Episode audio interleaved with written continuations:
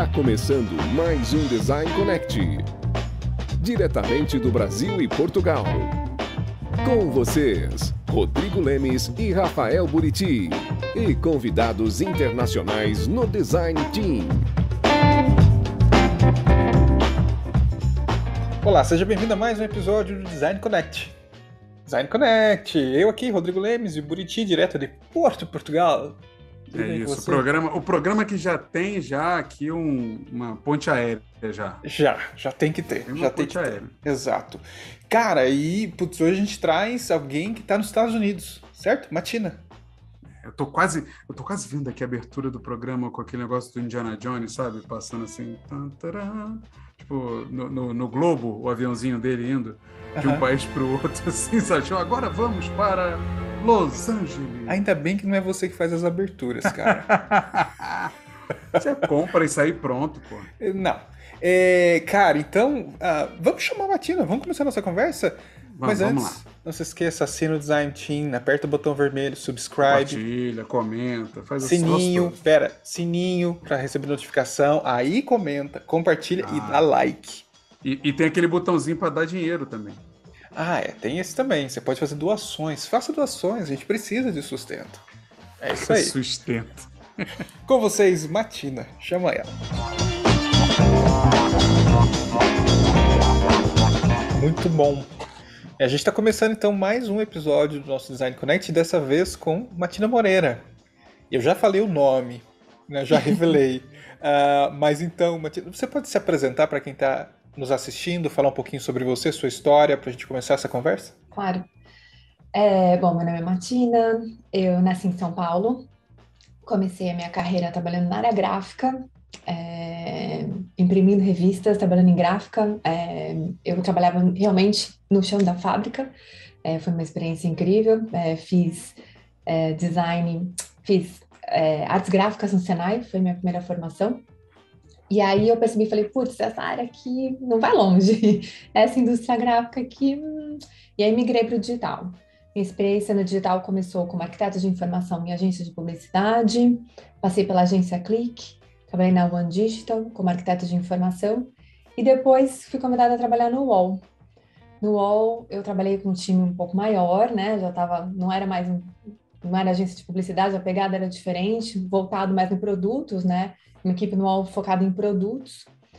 E a gente, a gente era uma equipe de criação e a gente começou, foi a minha transição de arquitetura de informação para UX. Foi quando começou a aparecer o nome, né? Eu comecei a trabalhar em 2002, 2003, 2006 foi quando eu mudei para o UOL. E aí a gente começou a trabalhar com esse nome de UX, né? User Experience. Dentro do UOL, trabalhei dentro da equipe de conteúdo também, como arquiteto de informação, cheguei na época a coordenar a equipe de arquitetura de informação da área de conteúdo, e aí fui convidada a trabalhar no Itaú. E aí no Itaú, eu comecei como é, UX, assim, specialist, e aí eu come, trabalhava numa equipe, mudei para uma equipe de inovação, e que os projetos eram, assim, cabeludésimos. E aí, quando chegava um projeto para eu trabalhar, não, não era digital mais. Era um projeto que era o, o trabalhar com serviço financeiro é muito mais do que o digital. E aí eu fiz a transição para design de serviço. Eu percebi que eu estava fazendo design de serviço e virei designer de serviço. E aí atuei no Itaú como designer de serviço em produtos de, da, de tecnologia, numa inovação, inovação em tecnologia, uma equipe, uma equipe do Fabrício Dorei, que era super bacana. Depois mudei para uma equipe específica de investimentos com a Ellen Kiss, um, trabalhando com inovação e investimentos focado nisso. Aí em 2016 a minha vida virou de ponta cabeça. Meu marido recebeu uma oferta irrecusável para vir trabalhar numa empresa aqui nos Estados Unidos, na Califórnia. Eu tenho uma filha que era pequena na época, tinha dois anos e meio. A gente falou, putz, e aí? Será que vai? Será que não vai? Não era o Trump que era o presidente aqui na época, era um outro presidente muito diferente. A gente falou, bom, vamos ficar um ano para a gente ver como é que é. A gente veio em 2016 eu não tinha visto de trabalho, não podia trabalhar aqui. Foi muito difícil para mim. Trabalho desde os 16 anos, então parar de trabalhar foi tipo, ah! Mas a gente se adapta a tudo nessa vida. Fiz muito trabalho voluntário, fiz outras coisas, estudei, de tudo. É, terminei recentemente o mestrado que eu comecei aqui em uh, Strategic Design and Management na Parsons, é, foi super bacana. E, e aí teve, tive que esperar meu visto chegar, e aí aqui, depois de atuar em diversas frentes, participei de um monte de meetups, organização de eventos aqui, tudo que você pode imaginar de voluntário ligado a design de serviço, UX, eu fiz aqui.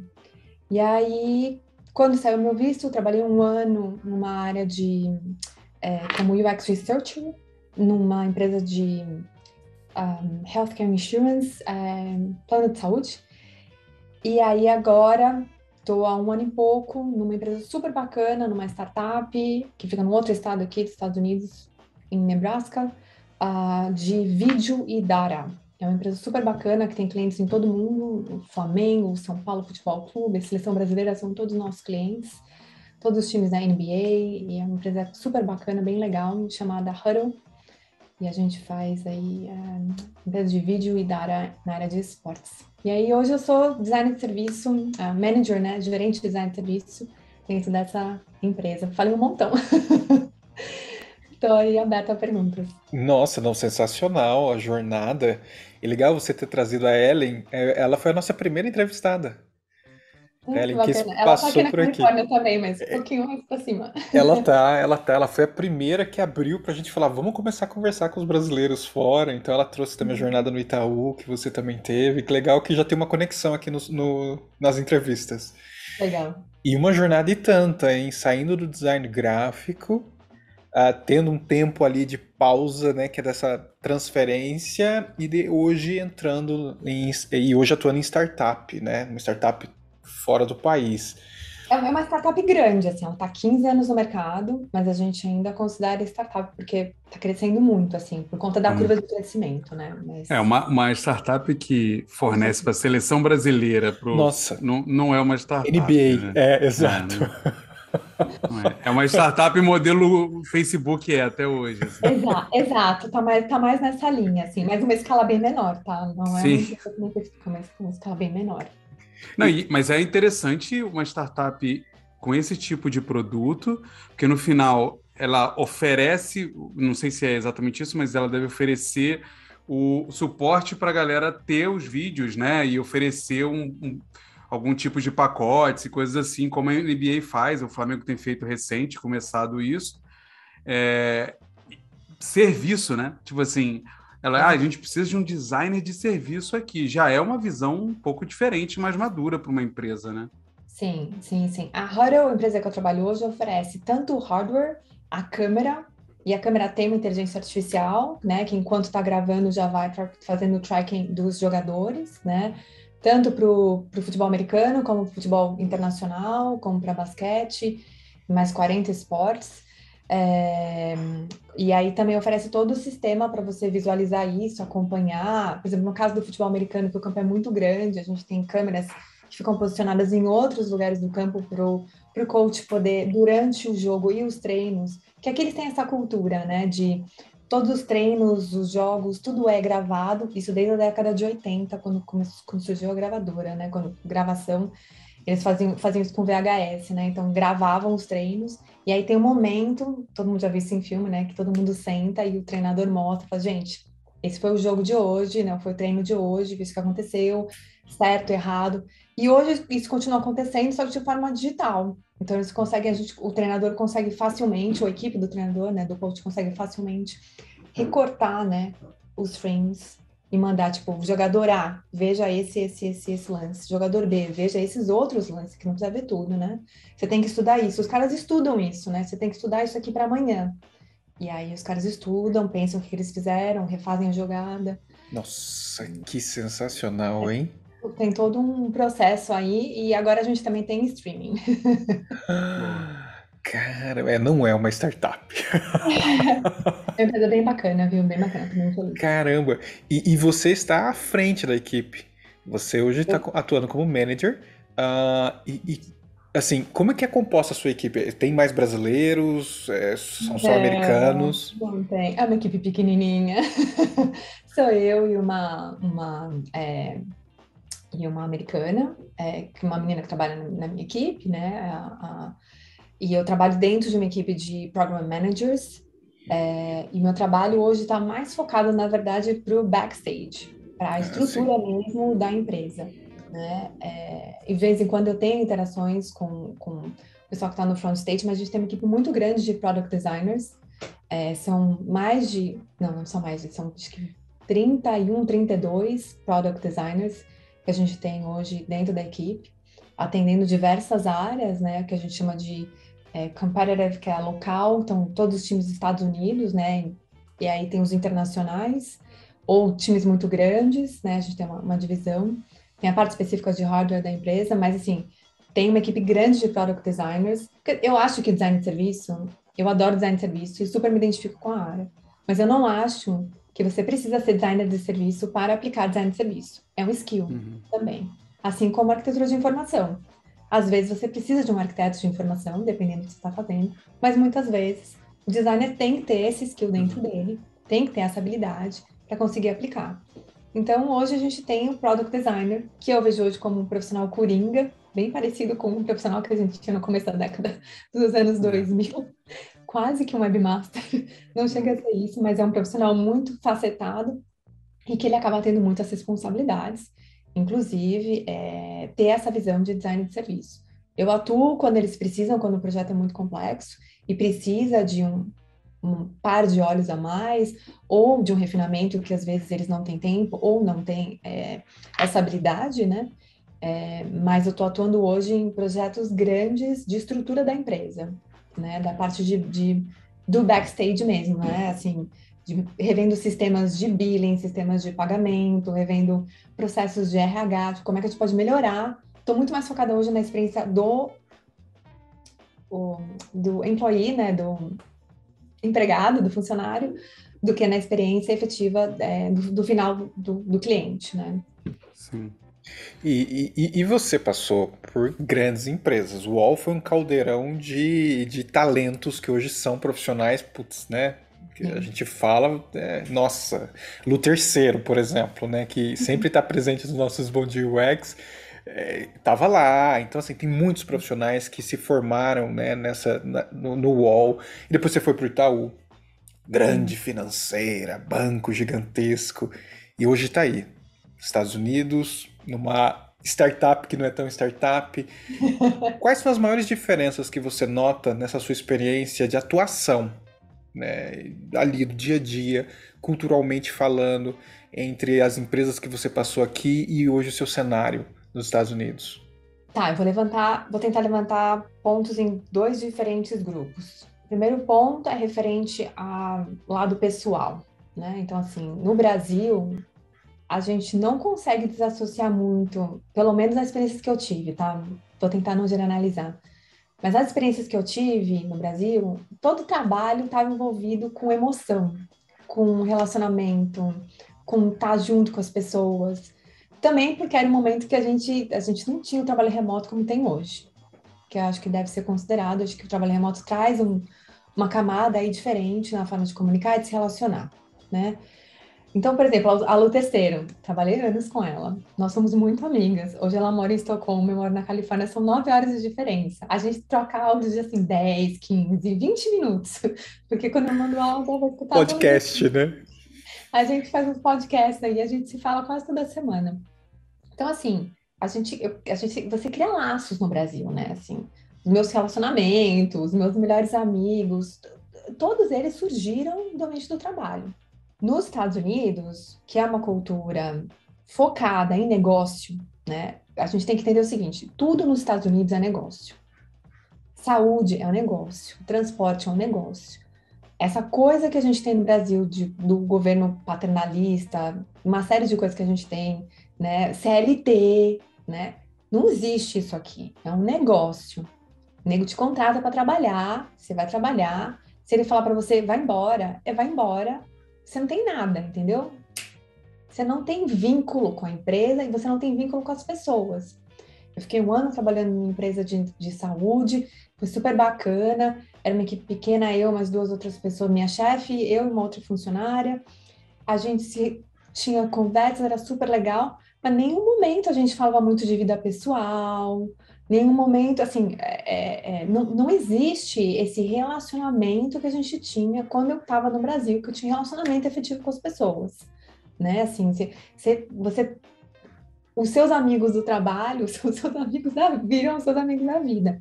Aqui, amigos do trabalho é que nem colega no Brasil, é um colega, entendeu? Você tem uma relação estrita. Inclusive, tem coisas que você não pode perguntar. Por exemplo, nunca ninguém me perguntou na empresa que eu trabalho quantos anos eu tenho. Nunca. Nunca ninguém me perguntou. O RH sabe porque tem tudo, todos os meus documentos. Uhum. Mas nunca ninguém perguntou para mim quantos anos eu tenho. Assim, é, nunca ninguém nunca ninguém perguntou nada muito específico sobre a minha vida, se eu sou casada, com quem eu sou casada, se é homem, se é mulher, se eu casada com a árvore, ninguém nem quer saber, entendeu? É o seguinte, você tem uma tarefa, seu trabalho é esse, como você quer executar, né? Então, assim, é, é, as relações aqui são muito diferentes, né? Então, assim, e a gente que é brasileira, às vezes demora um pouco, fala assim, puxa, parece que ele não tá, a pessoa não tá interessada, né, em trabalhar comigo, porque não perguntou da minha vida. A pessoa tá super interessada em trabalhar comigo. Ela não tá interessada em saber da minha vida, porque a vida pessoal dela, ela reserva de um outro jeito, e a vida profissional dela, esse, é esse pedacinho aqui, e são essas relações que a gente tem. E tá tudo bem, essa pessoa acha que eu continuo sendo um bom profissional. E no Brasil, às vezes, para ser um bom profissional, você precisa ser um bom amigo, um bom companheiro, um camarada. Você precisa, sabe, né? Assim, era muito difícil no Brasil você ter problemas pessoais com alguém e conseguir trabalhar e aquela pessoa trabalhar com você. É. Muitas vezes, quando você tem duas pessoas na mesma equipe que têm problemas pessoais, essas pessoas não conseguem mais trabalhar juntas. E aconteceu isso comigo e eu vi isso acontecer com muita gente. Não foi só comigo. Então, é, eu, é, isso que eu ia perguntar, Martina, porque é. acho que o que você estava citando e descrevendo para mim, no final, é no Brasil é tudo sempre pessoal. É, o sucesso ou o insucesso é sempre pessoal, é né? Você está sempre conectando com ou a pessoa não gostou de mim, ou a pessoa não vai com a minha cara, ou ela. E, e, por aí vai, né? Então a impressão que dá é que, principalmente nos Estados Unidos, né? Porque é, o Brasil é muito curioso, né? A gente, a gente pega coisas muito ruins dos Estados Unidos e absorve para nossa cultura e pega outras coisas de uma Europa, da vida e tal, e também puxa. Mas nunca é uma junção muito inteligente das coisas, né? É, é. sempre, é sempre um troço meio bagunçado. Você está falando isso porque agora você está em Portugal, né? Você não está é. mais aqui no Brasil. Não, porque aqui também é muito diferente, né? Porque a, eu não estou trabalhando aqui, mas a minha esposa trabalha numa empresa aqui, que é o mesmo caso que aconteceu contigo. E a relação com o trabalho para eles é, é o extremo oposto dos Estados Unidos. É o extremo oposto. Assim, eu converso com a Lu de vez em quando, ela fala também lá. E assim, cara, deu seis horas, deu seis horas, não quero saber de trabalho, trabalho não importa, trabalho é só uma parte do negócio, Exato. o que importa mesmo é o resto. E no Brasil, a gente não divide, né? Não existe uma divisão clara. Estende, exato, tem uma extensão. Né? É. Não, é, eu acho que não é que estende, é uma coisa só. Tipo assim, ninguém estendeu, a gente não sabe onde termina e onde, onde começa, nenhum dos dois lados.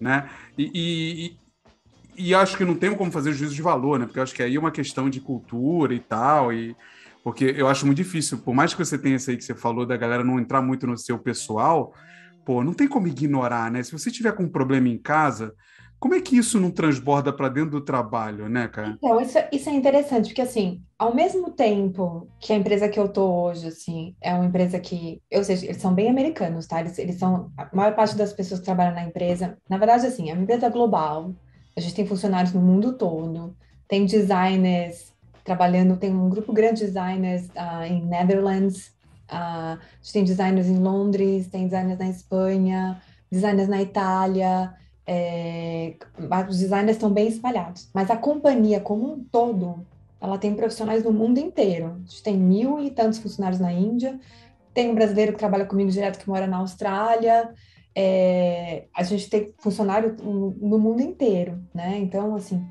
e a empresa, diferente de outras empresas aqui nos Estados Unidos, ela tenta se diferenciar, por isso que acho que a gente considera uma startup, falando que assim que eles fazem questão, por exemplo, aqui na, empresa que eu tô hoje, eu tenho férias ilimitadas. Eu posso tirar quantas férias eu quanto tempo de férias eu quiser. né? Normalmente as pessoas não tiram aqui mais do que uma semana de férias, tá? Padrão, assim, normal é você tirar uma semana. Mas você pode, você pode tirar quando você quiser. Então, por exemplo, quando eu falei pro meu chefe, olha, eu tô terminando meu mestrado, ele falou assim, ai, Martina, o tempo que você quiser, entendeu? A hora que você quiser, só me avisa, né? E tira os dias que você quiser, entendeu?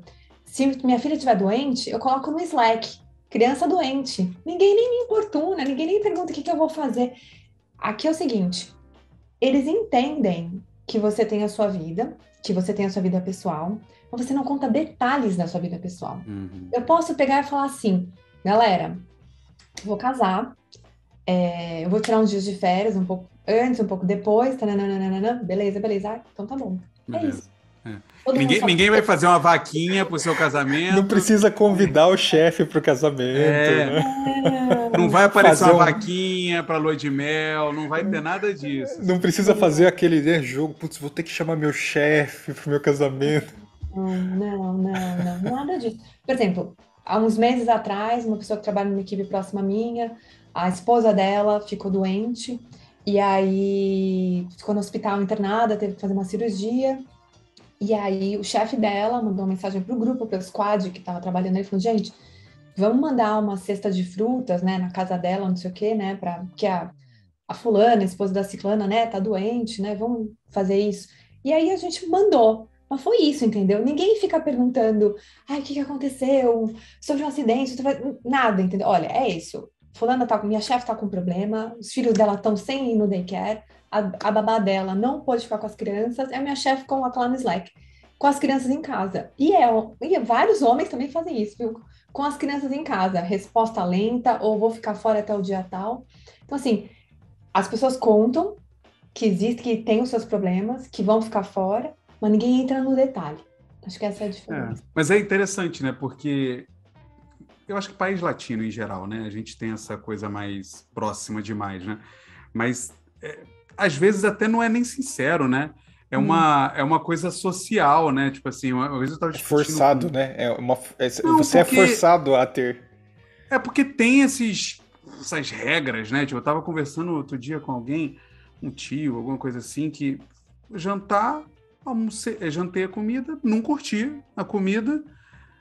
Aí, aí, que você gostou? Falei, ah, não gostei muito. Não, não fala, cara. Eu falei, ué, mano, mas eu não gostei.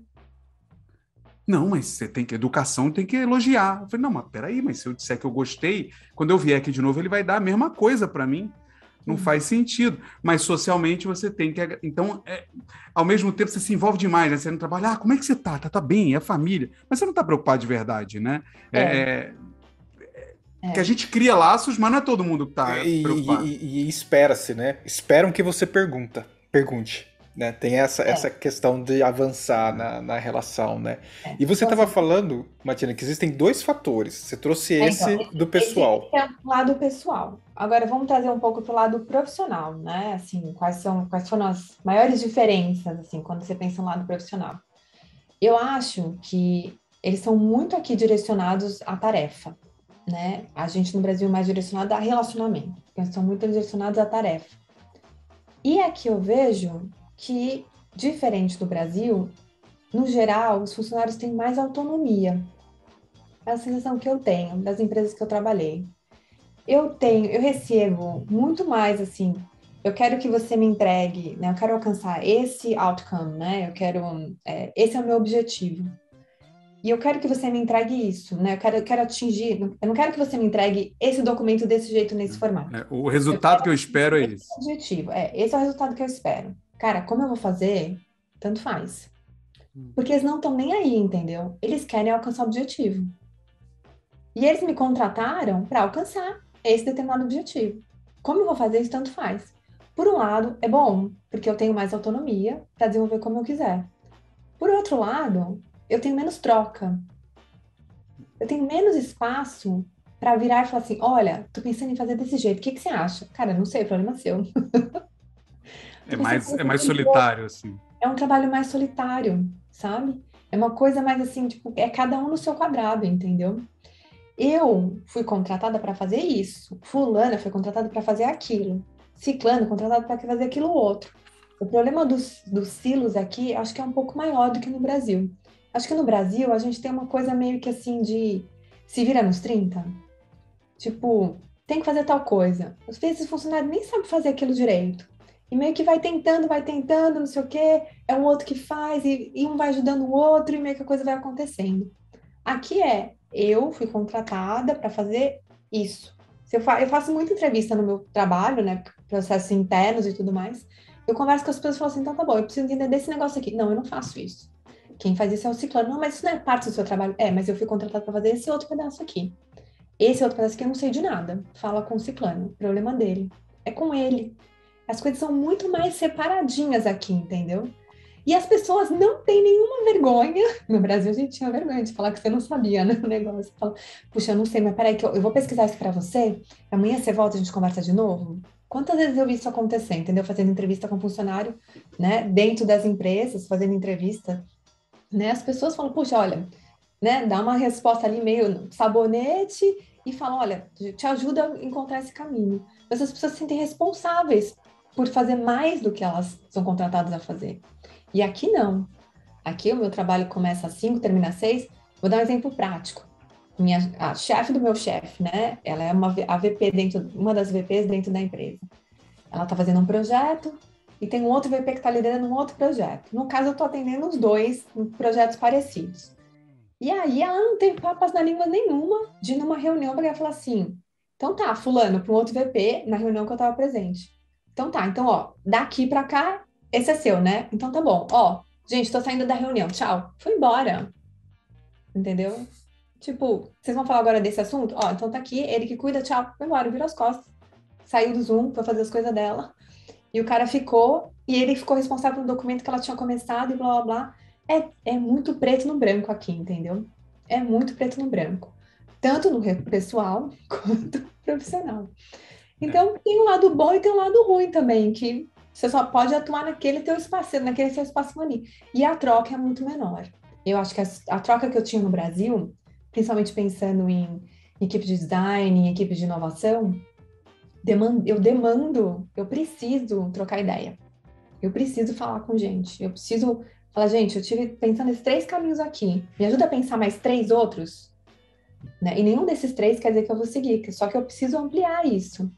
E aqui eu tenho pouco espaço para fazer isso. Isso é uma coisa que eu sinto muita falta. E você sente isso mesmo nos colaboradores que estão em outros locais do mundo também?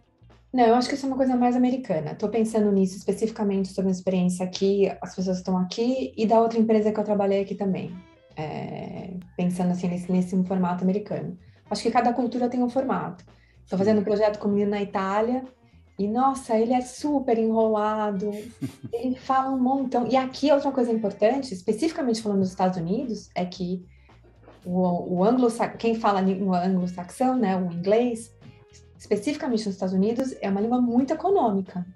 Então, o que, que, é, o que, que é o português? O português é uma língua romântica. Quanto mais você fala, quer dizer que melhor você entende daquele assunto, né? Quanto mais prolixo você for, melhor. Os Estados Unidos é uma língua o inglês é econômico. Né? Para você mostrar que você domina algo, você tem que falar em três palavras, porque no português a gente usa um parágrafo. que interessante. então, isso para mim foi um grande choque cultural, né? Como é que eu vou reduzir esse meu pensamento aqui? E às vezes eu me pego, tipo, hum, falei demais, entendeu? Não quer dizer que eu falei coisa errada, quer dizer que eu falei por muito tempo, que nem eu tô fazendo agora.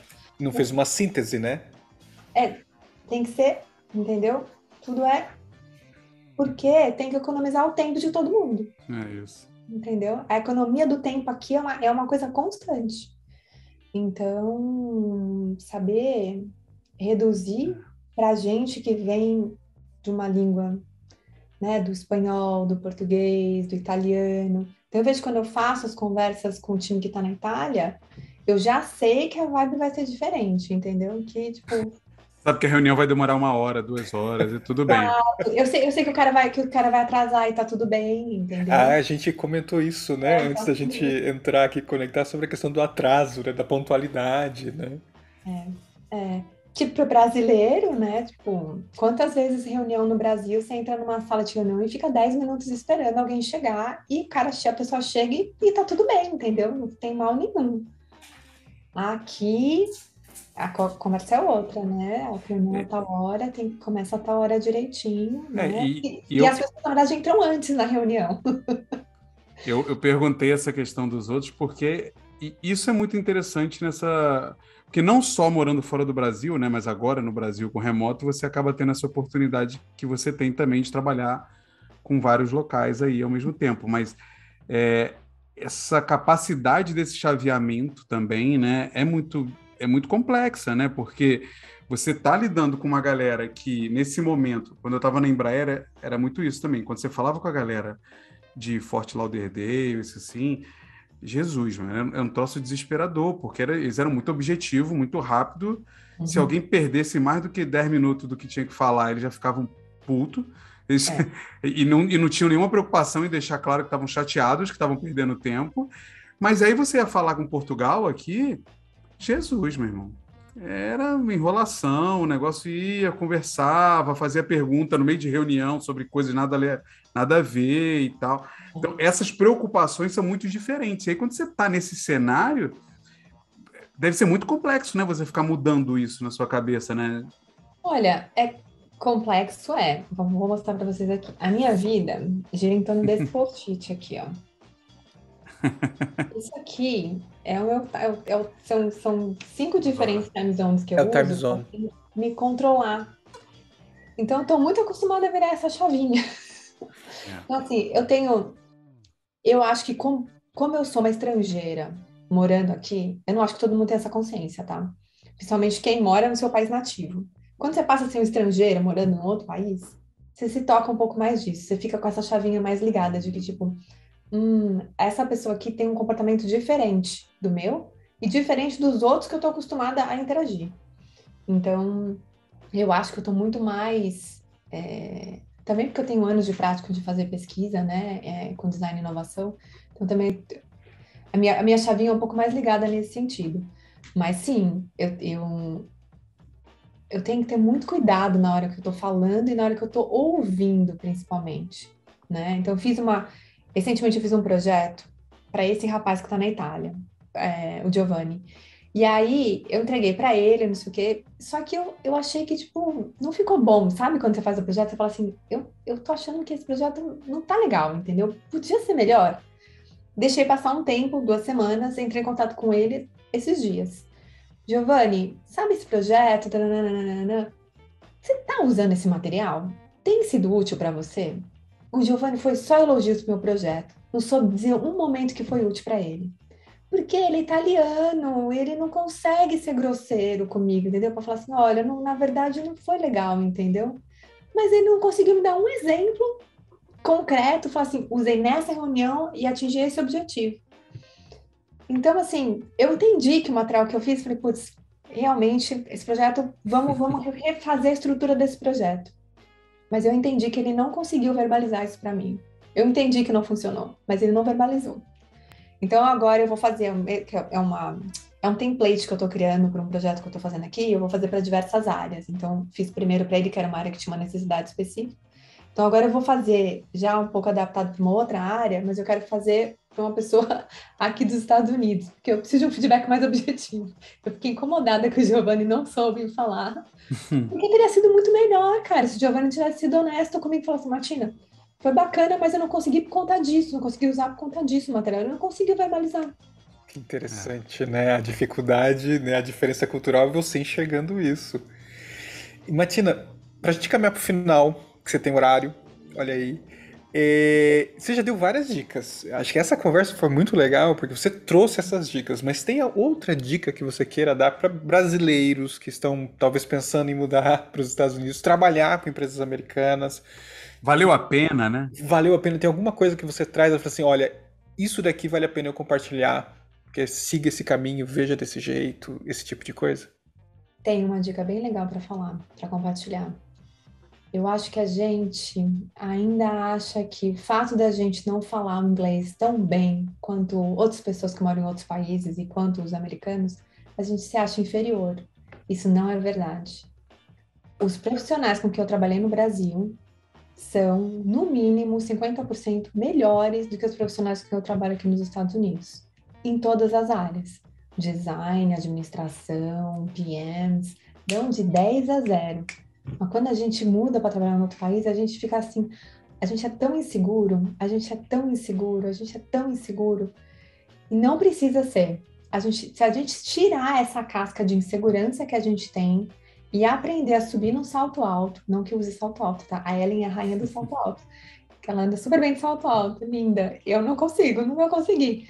Mas a gente precisa valorizar as coisas que a gente é bom. Cara, o brasileiro é muito bom, muito, muito, muito bom. A gente é melhor do que. Olha, eu nunca trabalho com gente ruim, mas assim, o potencial do brasileiro, a energia que o brasileiro tem, os trabalhos que a gente entrega, cara, a gente é muito bom, mas quando o brasileiro começa a trabalhar fora, a gente se sente muito inferior. A gente tem uma dificuldade muito grande de passar essa barreira de falar assim, cara, não, eu sou bom mesmo, entendeu? eu sou melhor do que as pessoas que estão aqui.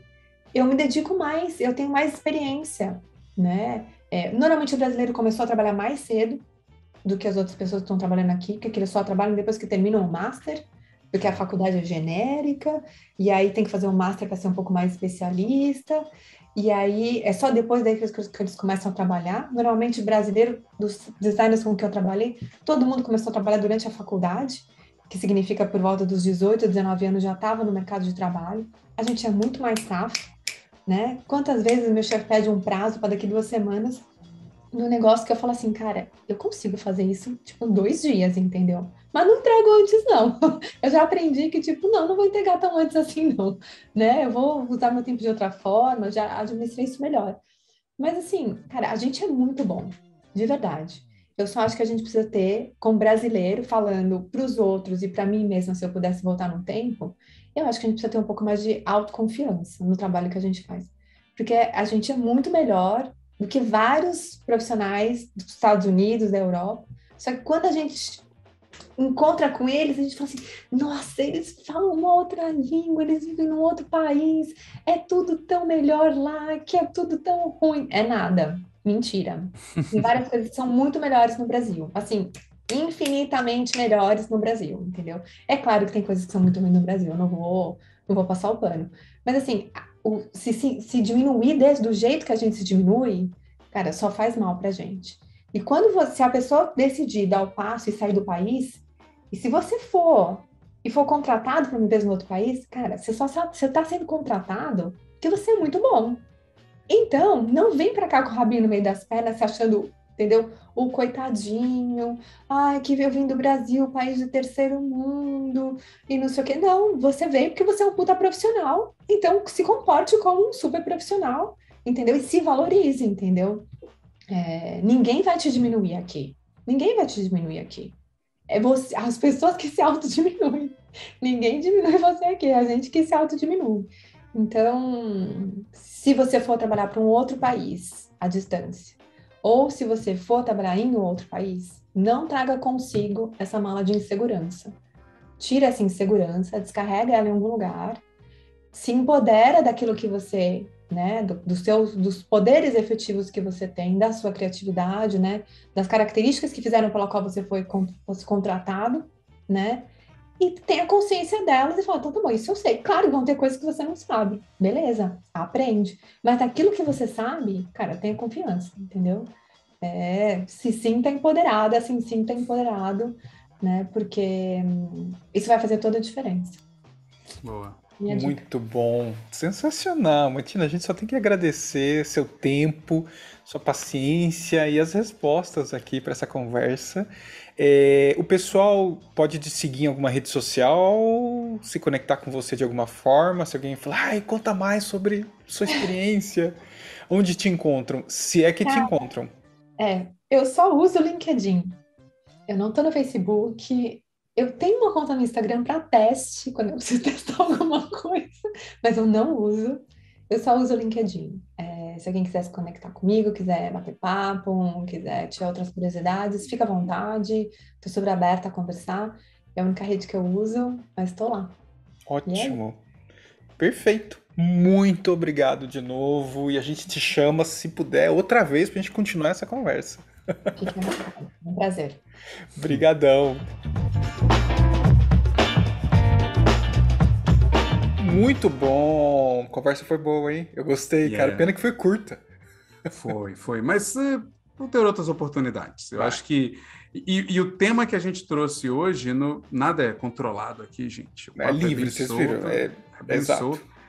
Mas ele foi caminhando por alguma uma coisa que a gente falou já algumas vezes em outros programas, né? Mas se aprofundou mais hoje, que é essa relação da, da, do choque cultural que é trabalhar com profissionais de outros locais, de outros países, né? Não só você se mudando, que já tem uma, né, um impacto cultural, mas você se relacionando com profissionais de parte do globo aqui, né? E por causa disso, né, Rodrigo, a Matina até mandou depois para gente da gravação um link com uma sugestão.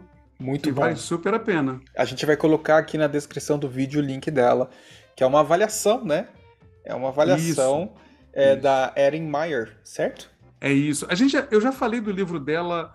Já. Não lembro agora em qual Dia UX que eu falei, que é o The Culture Map, é, que trata um pouco sobre isso. Essa, ela faz um mapeamento. Isso é legal nesses livros de pesquisadores é, americanos, né? Eles geralmente trazem modelos e pesquisas e tal. Clifton Strengths tem lá que é coisa de forças e não sei o quê. Ela traz esse automapeamento da sua cultura.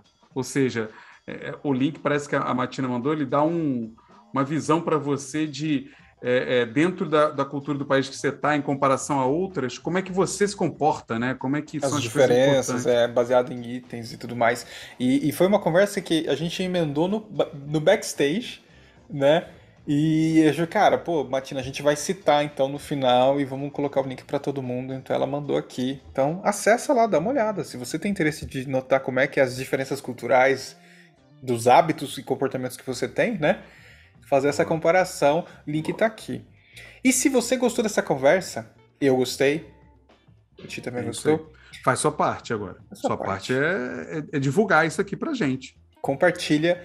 Compartilha no LinkedIn marca eu e o Buriti e a Matina, compartilha no Instagram, sabe? Twitter. Twitter, tudo, tudo exato. Mas TikTok, também... faz um TikTok assim apontando pra gente. É, se quiser, é muito bem-vindo. E dá like no vídeo, compartilha, comenta, é, escreve aqui e sugira pessoas. Você viu, o ah. Design Connect tem como proposta entrevistar brasileiros que estão fora. Tem alguém aí que a gente não cobriu aqui? Chama. Manda aqui, ó, falem com tal pessoa. É isso, e manda o contato. É, para ajudar, né? O LinkedIn, pelo menos, alguma coisa assim. É isso. Então, por hoje é só, Buriti? Por hoje é só, e a gente volta aí num próximo Good Morning UX, num Bom Dia UX, sei lá, num desses programas. Conteúdo é o que não falta. Overdose de Buriti e Rodrigo. Nossa, nem fale. É isso aí, um grande abraço. Tchau.